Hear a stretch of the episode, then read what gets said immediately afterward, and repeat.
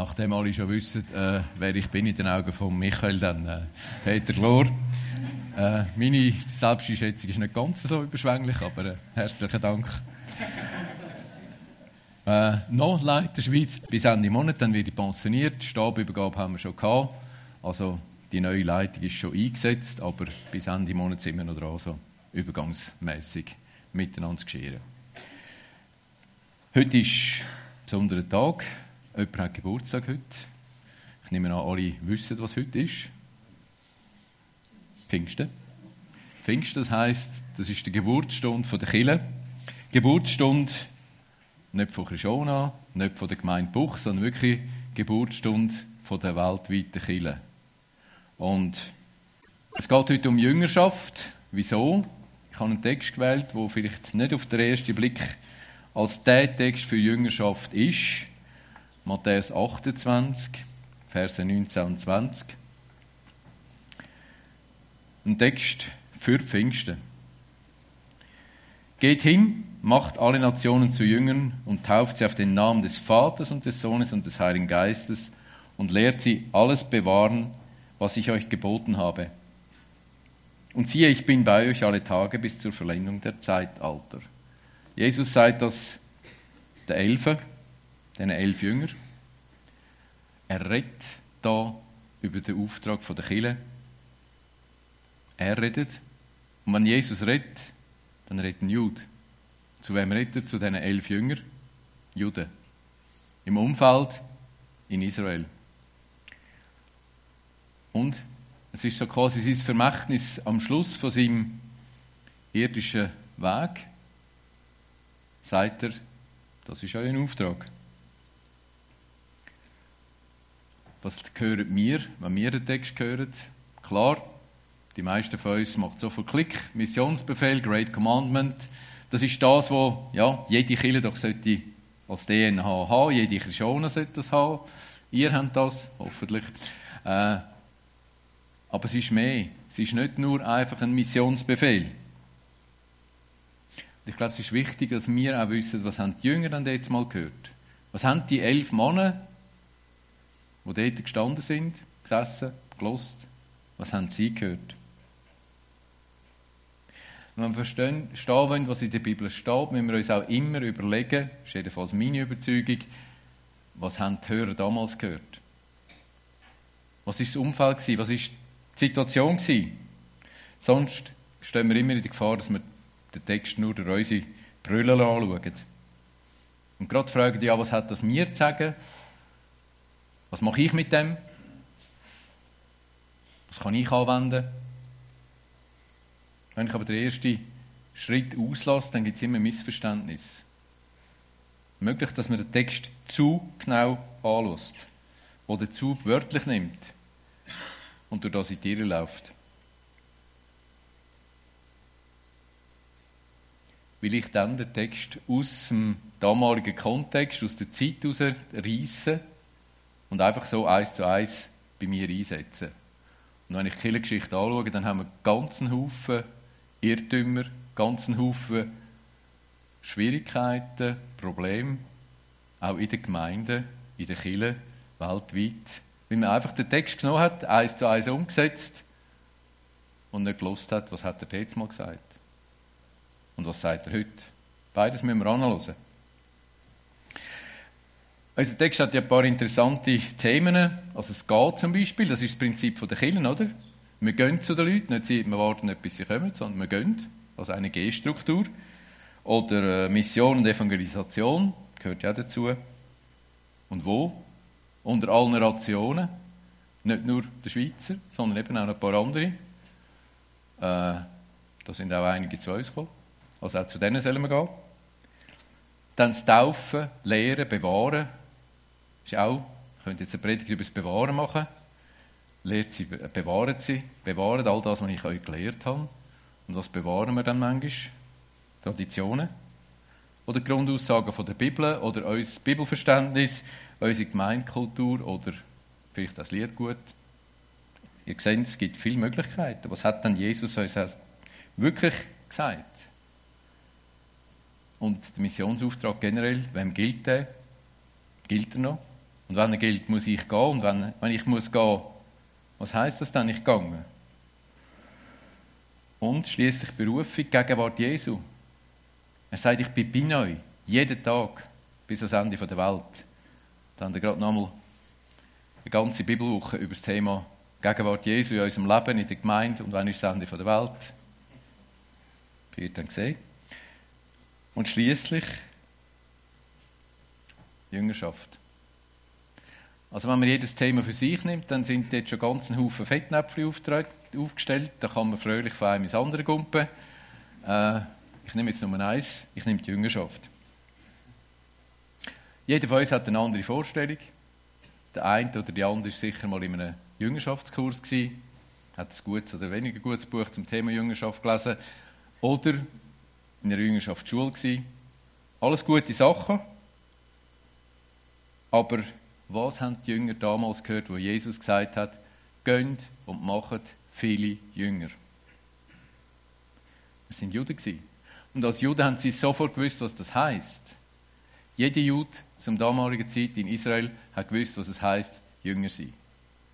Israel hat ja nicht gerade gewimmelt, aber es hat relativ viele Lehrer, Meister, Rabbiner gehabt und die haben Jünger gehabt. Also man hat gewusst, was das heißt. Es hat ein weitgehend einheitliches Verständnis von Jüngerschaft gegeben. Viel einheitlicher, als wir das heute haben. Es war auch augenfälliger. Die verschiedenen Schulen sind auch da und man hat gewusst, das ist ein Jünger von dem, das ist ein Jünger von dem. Die vertreten die Richtung, die vertreten die Richtung. Es war klar. Gewesen. Und das jüdisch-hebräische Jüngerschaftsverständnis, das hat daheim angefangen. Das hat nach der Geburt angefangen. Die Kinder sind schon von den Eltern dorthin geführt worden, dass sie zu Jüngern haben können werden. Sie sind ab 5, 7 unterrichtet worden im Wort Gottes. Sie haben von 7 bis 5 circa haben sie Bibel oder Torah auswendig gelernt. Man ist sich dort nicht ganz einig, ob es nur Buben sind, aber es gibt auch Schulen, die sagen, es waren Mädchen. Ich würde mich jetzt für die zweite Variante entscheiden, aber es ist wahrscheinlich schon wieder äh, in unsere Zeit umgesetzt. Trotzdem, man hat wählen, dass Menschen unterrichtet sind und unterrichtet werden, dass der, der Grundwissen, das Grundwissen vom, von der Bibel bei allen da ist im Volk. Jüngerschaft ist ein jüdisches Prinzip, das sich aus der jüdischen Geschichte entwickelt hat und an das Jesus da anknüpft. Das erste, der Ursprung von dem Prinzip. Ich gehe immer gerne so zu der Wurzel, wo, wo ist denn das entstanden? Was ist denn da passiert? Wieso haben die das überhaupt gemacht? Weil im Alten Testament finden wir nicht sehr viel darüber, oder? Volk Israel hat ja immer wieder Lampen mit Gott. Oder er mit ihnen. Sie haben immer wieder nicht gemacht, was sie sollten. Sind sie im Wort nicht gehorsam gewesen, haben sie ihnen Gebote nicht gehalten und, und, und. Haben sich anderen Götter angeschlossen. Alle möglichen und unmöglichen Dinge haben sie gemacht. Immer wieder heisst es, der oder die König hat da, was Gott nicht wohlgefallen hat, oder das Volk hat nicht da, was Gott wohlgefallen hat. Es ist immer wieder passiert. Und schlussendlich ist das, hat das geändert dass die, das Volk Israel eigentlich in zwei Wellen zuerst das Nordreich und dann das Südreich, weggeführt worden ist ins Exil. Juda 70 Jahre im Exil, damit das Land Ruhe hat, dass der Sabbat hat können nachholen, das Sabbatjahr. Und wenn man so das Alte Testament lesen, dann fällt uns auf, so, es gibt so ein paar Bücher, die über das berichten, wo Gott sie zurückgeführt hat nah dies nah. Der Esra, Nehemia, Zacharia, Es, der Haggai, die sind mit dem Überrest vom Volk zurück zum Wiederaufbau von Jerusalem, vom Tempel, von der Mauer. Geschichten kennen ihr und sonst lesen sie nachher. Ist gut, wenn es ins Morgen nicht so schön Wetter, dann kann man noch mal ein paar Bücher aneinander lesen. Ist auch gut. Das hilft nämlich, dass man es besser versteht, wieder, wenn man nur einzelne Verse nimmt. Sie sind zurückkommen mit dem Wunsch, sie wollen die Gegenwart Gottes neu in ihrem Volk erleben und wiederherstellen. Die Gegenwart Gottes soll spürbar im Volk wieder da sein. In den Büchern Esra und Nehemiah lesen wir über die Erweckung. Es war wirklich eine Erweckung zu dieser Zeit. Wenn ihr euch das mal voll vorstellt, der Esra hat die Schriften wieder entdeckt und hat die dem Volk vorgelesen. Und das Volk ist getroffen worden im Herz. Meine, das, ist, das ist der Wunsch von uns allen. Man drückt jemandem eine Bibel in die Hand und sagt, lese mal. Oder man lesen mit jemandem eine Bibel und er sagt, ja, und jetzt, oder? Dass jemand wirklich ergriffen wird vom Wort Gottes, dass er merkt, hey, das, das redet von mir. Das kann beim Lesen passieren, das kann in der Predigt passieren, das kann beim Worship passieren, es passiert heute auch noch. Aber dass ein ganzes Volk da steht und nur noch heult und merkt, hey, wir sind neben rausgelaufen. Und das ist da passiert, dann sagt man Erweckung. Träumen wir davon und solange es so durchbricht, sind wir zufrieden, dass eins nicht dazukommt, aber trotzdem, das ist der Wunsch, das ist das, was sollte passieren. In dieser Zeit ist die große Versammlung entstanden. Das ist eine Versammlung, ein Rat von 120 Männern. Und sie haben erkannt, dass wir ins Exil gegangen sind. Das war nicht der Grund, weil jetzt die Könige so äh, unbegabt sind oder die Armee schlecht war. Nein, es war, weil wir Gott nicht nachgefolgt sind. Weil wir nicht das gemacht haben, was Gott gesagt hat. Weil wir uns nicht an Gottes Wort ausgerichtet haben. Und aus dieser Erweckung heraus haben sie gesagt, hey, der Ungehorsam sollte nicht mehr passieren. Was können wir machen? Wie können wir dazu beitragen, dass das Volk ein Gott wohlgefälliges Leben führt? Und in der Mishnah, einem früher rabbinischen Werk, steht, Mose empfing die Tora, Gottes Gesetz am Sinai, und übermittelte sie an Josua. Josua übermittelte sie an die Ältesten. Die Ältesten übermittelten sie an die Propheten und die Propheten übermittelten sie an die Männer der großen Versammlung.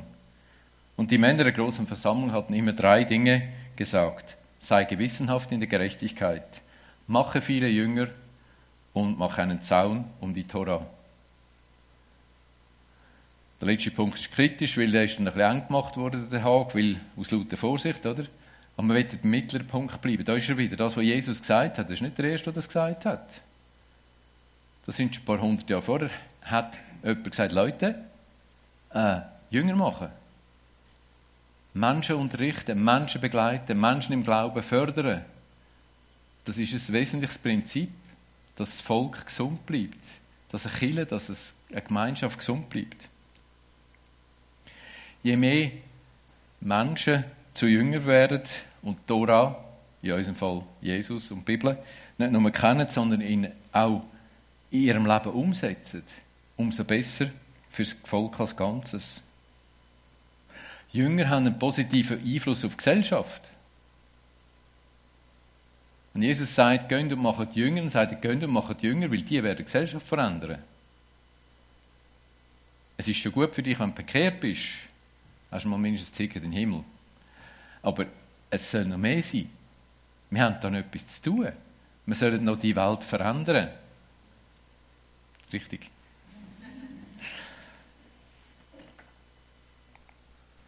Der erste Merksatz. Jüngerschaft ist aus dem Wunsch entstanden, Gottes Auftrag umzusetzen und seine Gebote zu halten. Das Volk soll besser und effizienter unterrichtet werden wie es Gott gefällig kann leben kann. Jünger sind Multiplikatoren von der Weisheit und von der Liebe Gottes. Jünger, Menschen, die Jesus kennengelernt haben und weitergegangen sind mit ihm, die auch vertieft werden im Glauben, verändern unsere Gesellschaft. Und aus diesen historischen Wurzeln hat sich das System entwickelt. Kurzfass, ups, Kurzfassung. Ähm, die Jünger lehren von ihrem Meister, Rabbi, Lehrer, wie man auch immer sagt. Das ist immer so gewesen, das ist ja heute noch in der Rabbinerschule so, sie lehren von ihrem Meister. Und dann eben die Jünger lehren Tradition und Interpretation vom Meister. Sie hören das immer wieder. Im christlichen Umfeld wie die Theologie redet man von der Auslegungstradition. Und wenn jemand etwas anderes ausleitet, dann ist zuerst mal die Frage, Moment mal, ist das in unserer Auslegungstradition? Stimmt denn das? Und dann muss man mal diskutieren, aber man kann auch etwas anpassen, weil man plötzlich merkt, aha, okay, wir haben es vielleicht irgendwo zu eng gesehen oder zu weit gesehen oder wie auch immer. Und es geht nicht nur einfach um Traditionen bewahren, es geht darum, was dient am Leben. Und für die heutige Zeit ist sicher der dritte Punkt schwierig, oder? Der Jünger imitiert Taten und das Verhalten von seinem Meister. Ich weiss noch, es gibt so den Satz, nicht, nicht kopieren, sondern kapieren. Stimmt. Aber zuerst sollte es mal nachmachen. Also wenn du Lehre machst oder etwas Neues lehrst, du machst mal den, der die lehrt, nachher. Im Normalfall, oder? Sogar wenn du es über YouTube machst. Ich mache das, was der macht, oder? Wenn ich etwas nicht weiter weiss, sei es im Garten oder irgendwo, dann denke ich, okay, schau mal auf YouTube und dann gibt es sicher irgendein Film und dann schaue ich wahrscheinlich eher zwei, drei an, weil ich denke, okay, ganz einfach, wie es der gesagt ist es wahrscheinlich nicht, aber irgendwann finde ich den, der dann so macht, dass es auch für mich noch nachvollziehbar ist. Das ist Imitieren. Also, vieles, was wir machen, was wir gelernt haben, ist schlussendlich wir im positiven Sinn imitieren. Kinder, die lernen, die imitieren zuerst einmal ihre Eltern. Ich habe den Werbeclip von einer äh, Garage nicht mehr gefunden, wo ein Kleiner im Kindergarten richtig so ausrastet beim äh, Spielen mit dem Auto und ausruft, was das für ein Schießkarren ist, Entschuldigung. Äh, und nachher fährt sein Vater vor dem, vor dem, Kindergarten vor mit seinem Auto und der, das Auto macht genau das und der Vater macht genau die gleiche äh, Bemerkung zu seinem Fahrzeug. Noch heisst es, ihr Auto braucht äh, einen Service. Ja, was machen die Kinder? Wo haben sie das gehört? Oder? Eltern kennen das, sagt sie, woher hat er jetzt das? Und das wesentliche Vierte, Jünger machen andere wieder zu Jünger. Immer und immer wieder. Das ist ein Kreislauf. Und der Kreislauf löst etwas aus. Mit dem Kreislauf kann Kille gesund wachsen. Weil immer wieder Leute da sind, die andere Leute anleiten und anreizen, ja, im positiven Sinn anreizen, das auch zu machen. Wenn irgendjemand davor die Worship-Gruppe sieht und sagt, hey, das will ich auch machen, ja, okay. Das ist der Anreiz mal da und dann müsst ihr mal vielleicht fragen, wie mache ich das? Und vielleicht müsstest du dann zuerst Gitarrenstunden nehmen, die wenigsten sind begabt, dass es aus dem Stand geht. Es braucht etwas, aber es ist ein Anreiz da und sie wollen das auch machen und man kann sie anleiten und dann geht es weiter. Wenn kein Anreiz da ist, dann geht es nicht weiter. Wenn ich sie nicht anleite, geht es auch nicht weiter. Wir müssen, wir sollen Menschen weiterbringen. Und Kirche in den ersten Jahren, Kirche in vielen Erweckungsgebieten wächst genau so, dass man Menschen unterrichtet, sie anleitet, mit ihnen unterwegs ist. Es geht ja nicht nur um die Schule, es geht um mehr, es geht ums Leben. Ups, ich bin noch da zu weit gegangen. Das jüdische Weltbild, das ist das zweite. Und unser Weltbild, das braucht einen Perspektivenwechsel, weil wir stehen in einem Spannungsfeld. Also die meisten von uns sehen die Welt durch die Brille von der Aufklärung und vom griechischen Denken. Ist so. Das ist irgendwo drinnen und so funktionieren wir. Und gleichzeitig merken wir aber, äh, Moment mal, Römer 11, 7, 17. 11, 17 steht, wir sind eingepfropft. Ja, wo denn? Nicht bei den Griechen. Meines Wissens. Also, könnte man darüber diskutieren, aber steht dort etwas anderes. Wir sind eingepfropft in den Ölbaum. Der Ölbaum ist das Bild für Israel. Da denkt es Hebräisch. Es hat mir jemand mal in einer Gemeinde gesagt, ja, äh, was soll das, Hebräisch, oder? Ich rede Deutsch. Ich sage, ja, du musst nicht Hebräisch lernen, wäre zwar nett, aber das ist nicht das Erste. Aber das Denken, wie denkt denn ein Hebräer, wie denkt ein Jude? Weil, wenn wir Epheser 3, 6 lesen, heisst es, dass wir nicht nur Miterben sind, sondern dass wir mit den Juden zusammen ein Lieb sind. Das ist ziemlich viel näher, oder? Das gehört zusammen. Und wenn mein Körper nicht überall gleich denkt, dann habe ich ein Problem. Also wenn die Füße anders denken als der Kopf, dann gibt es äh, wahrscheinlich irgendeinen Sturz, oder? Mich fasziniert immer wieder, wenn ich Juden höre, wie sie über ihre Geschichte reden. Die ist lebendig. Wir sind aus Ägypten ausgezogen. Wir sind durch die Wüste gewandert. Wir sind ins Exil geführt worden. Also nicht bei allen Juden, ist klar, aber bei dem sind gläubige Juden, ist es klar, das ist unser Leben gewesen, das ist unsere Geschichte und die Geschichte ist lebendig und die Geschichte hat etwas ausgelöst und die Geschichte hat etwas mit mir, mit meinem Leben jetzt und heute zu tun. Ist bei uns nicht ganz so. Also, die wenigsten von uns sagen, wir sind am Morgarten gewesen, oder?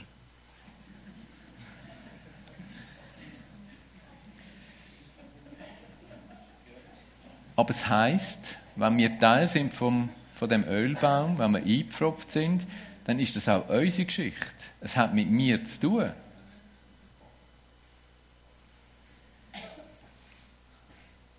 Wir sind eingepflanzt, adoptiert, Römer 4, Vers 16.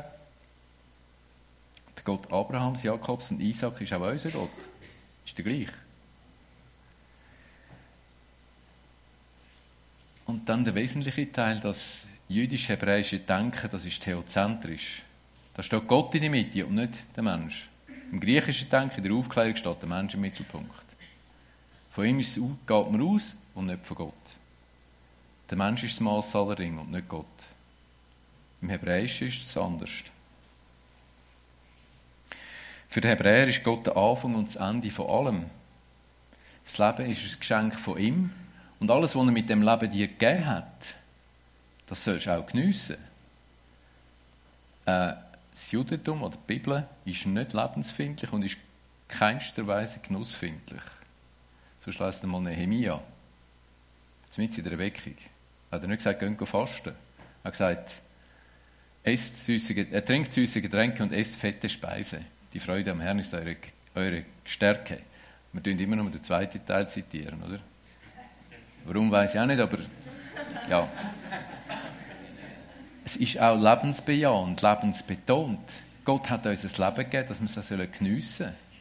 Nicht missbrauchen, aber geniessen.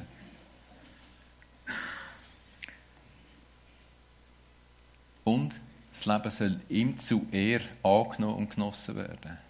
Es soll Gott verherrlichen. Bei allem. Er ist das Zentrum und alles andere ist Nebensache. Es geht um ihn. Und es geht darum, dass Gott verherrlicht wird.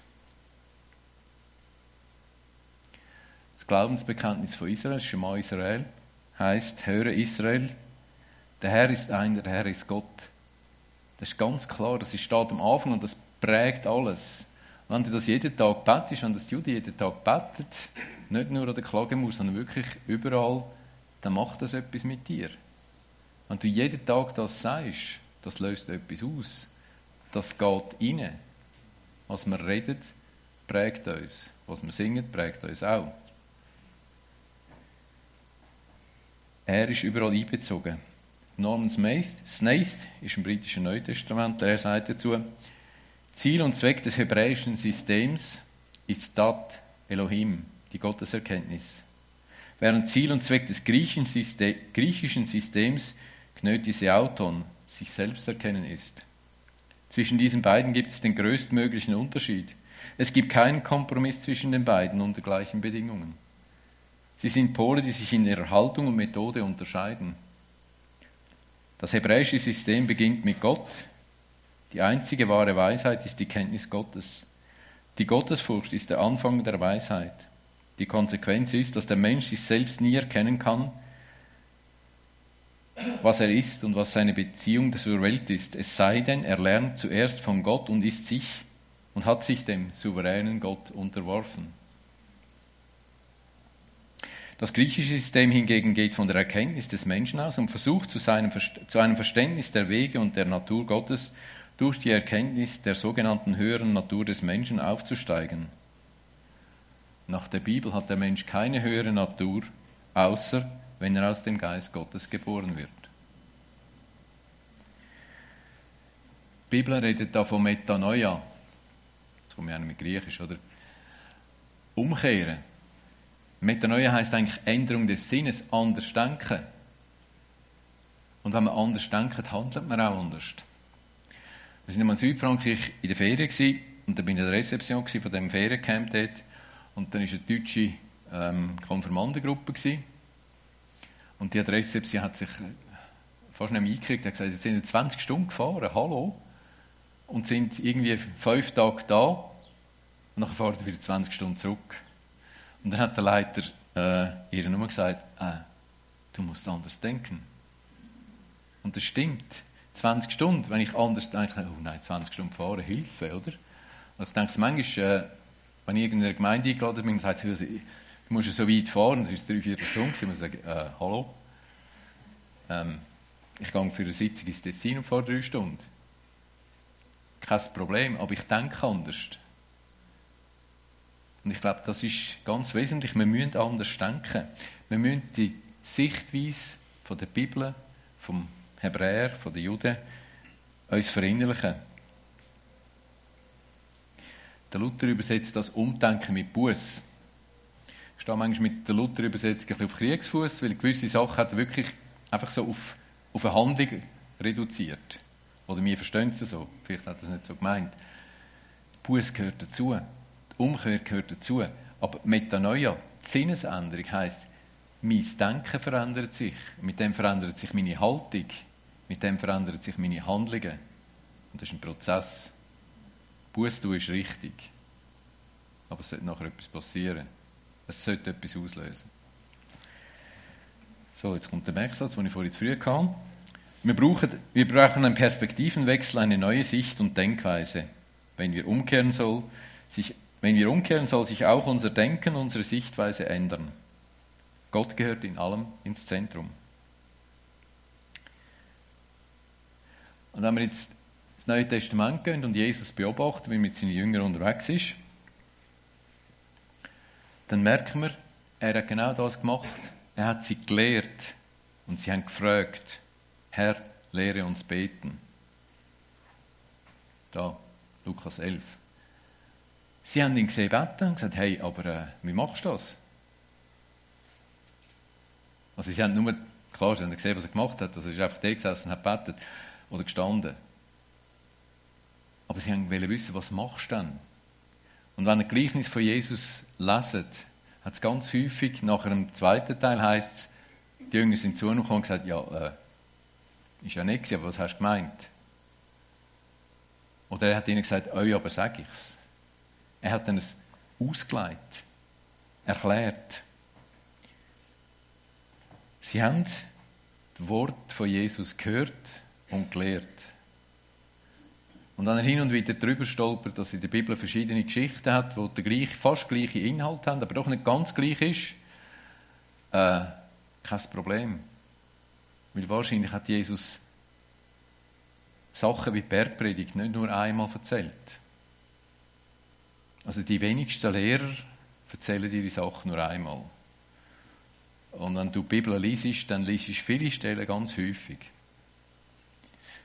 Ähm, lehren heißt auch wiederholen. Er hat immer wieder erzählt. Er hat immer wieder andere Volksgruppen, andere Zielgruppen gehabt, wo er den gleichen Inhalt vermittelt hat. Und sie haben es immer wieder gehört, sie haben nichts Schriftliches gehabt. Also das Neue Testament, wie wir es in der Hand haben, ist zu dieser Zeit noch nicht vorgelegen. Sie haben es immer wieder gehört, sie haben es dann später aufgeschrieben. Zweite oder weitere, sie haben auch gelernt, wie Jesus Traditionen, mit Traditionen umgegangen ist. Was noch nicht so gut lesen, das ist der Fisch und die Münzen im Mund. Bei den meisten macht es Klick, oder? Hoffentlich. Ähm, Tempelsteuer. Petrus kommt und sagt, es hätte ich eine Tempelsteuer zahlen, beziehungsweise die haben gefragt, zahlst du? Und ich habe natürlich gesagt, ja logisch, aber ich weiß eigentlich nicht, ob sie zahlst, oder? Ähm, und Jesus hat gesagt, äh, hat mir auch wieder eine Geschichte erzählt, er hat gesagt, eigentlich muss ich sie nicht zahlen. Und du auch nicht. Aber dass wir nicht anstoßen regen, gang, hol einen Fisch aus dem Wasser und dort ist ein, ein vier Drachenstück drin und das lange für die Tempelsteuer für uns zwei. Also er hat das Gesetz eingehalten, obwohl es nicht hätte müssen. Der Petrus hat etwas gelehrt und das hat ganz einen Haufen Geschichten, wo sie immer wieder gesehen haben, was Jesus gemacht hat. Und sie haben seine Handlung imitiert. Er hat sie geschickt und sie haben genau das gemacht. Lukas 10, 17, oder? Ähm, man sieht die Freude, oder? Es hat funktioniert. Hey, wir haben Dämonen austrieben, es, hat es ist einfach gegangen. Das, was du uns gesagt hast, das, was wir bei dir gesehen haben, ist bei uns auch so gegangen. Hat nicht immer gleich erfolgreich funktioniert. Wir kennen die Geschichte mit dem äh, besessenen Kind. Jesus und Co. kommen vom Berg der Verklärung und er läuft an und der Vater kommt und sagt, äh, ich habe ihn zu dir gebracht. Auch interessant, er sagt, ich zu dir gebracht, hat ihn aber zu den Jüngern gebracht. Für ihn war das Gleiche. Gewesen. Aber die haben das nicht können. Hey, was hast du mit denen gemacht? Die können das noch nicht. Und Jesus hat es können. Und er ist dort ziemlich grantig geworden und gesagt, ja, wie lange muss es eigentlich mit euch aushalten? Eigentlich sollte das können, oder? Und manchmal gelingt es und dann doch nicht ganz. Das ist so eine Lieblingsstelle, wo man den Petrus gerne als überheblich darstellt und sagt, ja, das hat es einfach ein groß im Kopf gehabt, dass er das macht. Nein. Der Petrus macht genau das, was ein Jünger eigentlich machen sollte. Er wagt, das zu machen. Er sagt, hey, du kannst das, ruf mir und ich kann es auch. Das volle Vertrauen da. Langt einfach nicht ganz, oder? Wir wissen, wie die Geschichte endet, aber Jesus äh, fängt ihn auf. Aber schlussendlich ist das Verhalten vom Jünger. Er sieht, hey, der Meister macht das, ich will das auch machen. Das ist eigentlich vollständig kindliches Verhalten. Also eure Kinder haben wahrscheinlich hin und wieder, mindestens in der Anfangsphase, doch den Eindruck gehabt, mein Papi, meine Mami macht das, ich will das auch. Kommt dann nicht immer so gut, wie wir wissen, oder? Aber es ist an und für sich richtig. Ja, probier's. Und ich zeige dir, wie es geht. Es ist jetzt glaubensmäßig nicht wahnsinnig wichtig, dass man physisch auf dem Wasser kann laufen kann. Also, ist klar, wäre manchmal hilfreich und nett, aber er hat einfach das Vertrauen gehabt und ist gegangen und nicht untergegangen, bis er zweifelt hat, dass es wirklich verhebt. Obwohl er die Erfahrung ja gemacht hat. Also, wir können es nachmachen, wir können es probieren, es gelingt, wir können auch mal scheitern. Und schließlich sind sie dann wirklich so weit gewesen, dass sie, dass Jesus ihnen gesagt hat, gönnt, macht Jünger. Er hat ihnen zutraut, dass sie das können. Dass sie auch wieder andere können zu Jünger machen Und der Paulus doppelt noch nachher. Bekannte Stelle aus 2. Timotheus 2,2.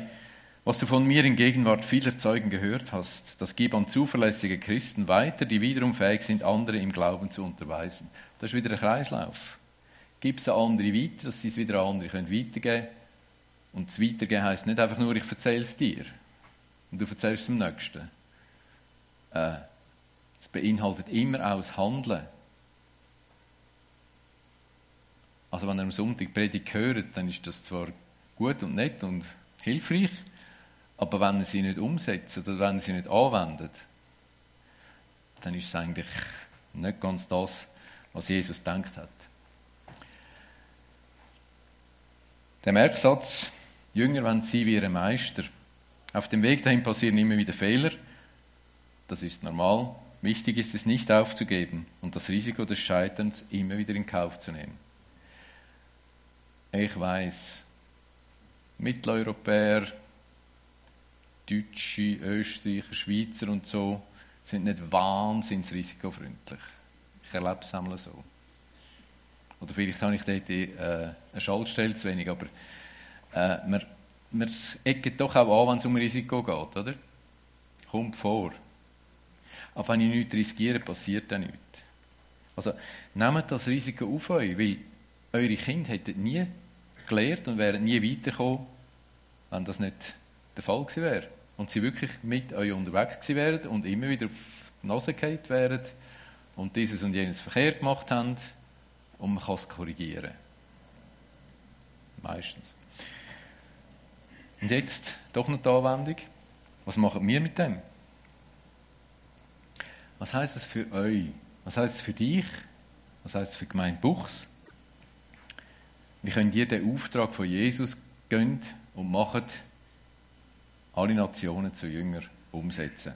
Heute als Schweizer in Mitteleuropa, mit in einer zunehmend multikulturellen Gesellschaft. Anführungs- und Schlusszeichen ganz einfach. Jünger bleiben, jünger sein, jünger machen. Also jünger im Sinne von Nachfolgen. Also dürfen auch jünger bleiben. Aber und dranbleiben. Dranbleiben bis zuletzt.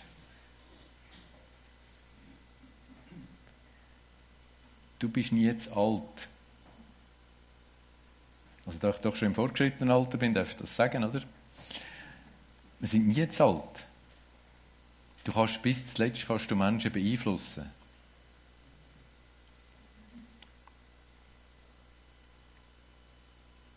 Bis ganz zuletzt. Ich hatte schon Beerdigungen, wo der Lebenslauf nochmals Zeugnis war. Und der Lebenslauf der Leute beeinflusst hat. Es ist nicht gleich, was man hinterlässt. Du kannst immer. Auch wenn du das Gefühl hast, es geht gar nicht mehr. Es geht immer noch. Wie es geht mit Jesus.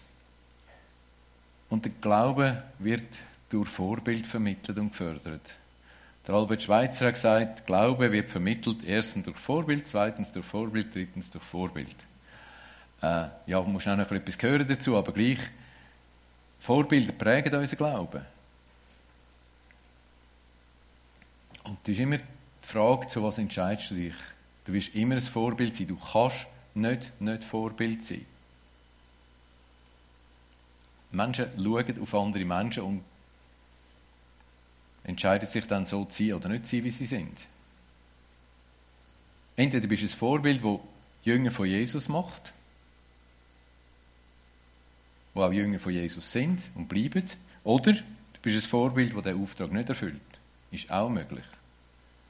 Es gibt aber nur die zwei Möglichkeiten. Weil wenn du nichts machst, entscheidest du dich auch für etwas. Und jetzt würde ich gerne mal so äh, noch zu meiner Generation so plus minus reden, oder? Also plus minus 10, 20 Jahre, die drunter und drüber dürfen auch noch zulassen. Aber ich höre es immer wieder, oder? an verschiedensten Orten heißt ja, Jüngerschaft wäre das Thema. Ja, stimmt. Aber wer ist denn zuständig? Pastor. Der springt jetzt gerade zum Fenster raus, oder? Wenn er alle sollte bejüngern, es ist die ganze Gemeinde. Und es sind auch gerade die schon ein bisschen reiferen. Einfach als kleinen Auftrag, oder? Und ein paar Fragen zum Nachdenken. Wie bist du im Glauben gefördert worden? An wen erinnerst du dich, wo dich im Glauben gefördert hat? Ich hatte es relativ schnell, gehabt, als ich gefördert worden bin. Und wie oft redest du mit anderen darüber, über dein Leben, dein Glaubensleben und auch sonst? Und gerade auch mit Jüngeren. Siehst du in deinem Umfeld Menschen, wo du den Eindruck hast, der sollte gefördert werden oder die? Was wäre, wenn ein Mensch dich fragen würde, könntest du mich im Glauben begleiten? Und kann es sein, wenn es dann demnächst noch kurze Zeit der Stille, kann es sein, dass der Heilige Geist dich bei dir anklopft und dich herausfordern möchte und dir sagt, komm, alter Junge, gib noch mal Gas. Bei der Dame habe ich eine andere Formulierung gewählt. Komm, du Königstochter, steig ab von deinem Thron, setz dich noch mal ein. Für die Jungen. Ich helfe dabei. Und einfach, dass niemand sich äh, falsch verstanden fühlt. Ich glaube, dass das schon passiert. Aber wenn ich in Gesamt Christenheit ist ein bisschen übertrieben, sagen wir mal, in die Gesamtchristianenwelt schaue, habe ich den Eindruck, es könnte ein bisschen mehr passieren. Und für die noch nicht so ganz Alten auch noch ein paar Fragen. Suchst du einen geistlichen Vater, eine geistliche Mutter? siehst du in deinem Umfeld Menschen, wo du denkst, hey, mit denen würde ich gerne mal über den Glauben reden. Oder fragen, wie machst denn du das? Mit deinem Glaubensleben. Und gibt es Menschen, wo du denkst, dem oder der würde ich zutrauen, dass sie mich geistlich unterstützt? Und vielleicht nicht nur im Gebet, sondern wirklich auch mit Ratschlägen, mit Unterstützung, mit Begleitung, mit Gespräch. Und was kann schlimmstenfalls passieren, wenn du jetzt jemanden ansprichst und sagst, hey, können wir mal zusammenhocken, ich würde gerne mit dir reden über den Glauben. Was kann passieren? Schlimmstenfalls sagt jemand, nö. Ist zwar nicht unsere Kultur, aber, äh, aber warum machen wir es dann nicht? Hm? Ist möglich.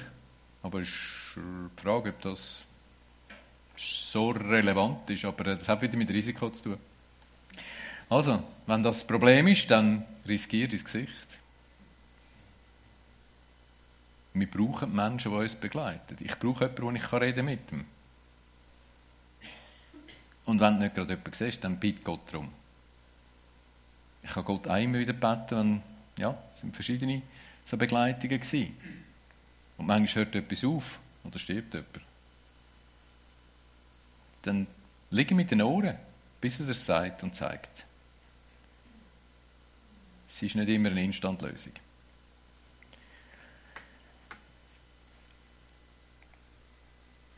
Also, du bist gefragt, als Jünger und als Multiplikator, wo wieder andere zu Jünger macht und sie unterstützt. Und ganz wesentlich, es sind nicht deine Jünger. Das ist eigentlich wirklich der einzige, der einzige Unterschied. Jesus ist der Letzte, der gesagt hat, machen zu Jünger. Und zwar zu seinen Jüngern.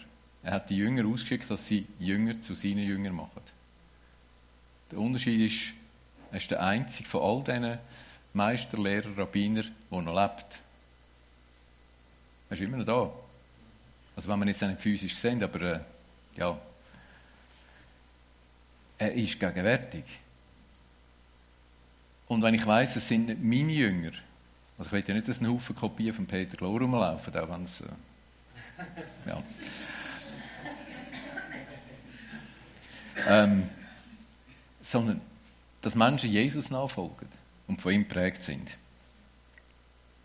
Wenn ihr die Herausforderung annehmt, wenn jeder von euch die Herausforderung annimmt, dann wird sich etwas verändern.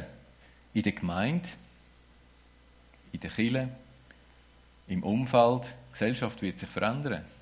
Da bin ich überzeugt, wenn wir mehr Menschen haben, die wirklich im eigentlichen Sinn Jünger von Jesus sind und ihm nachfolgen und andere zu Jünger machen, dann hat das Auswirkungen. Und dann wird sich das neue Gebäude sehr schnell füllen.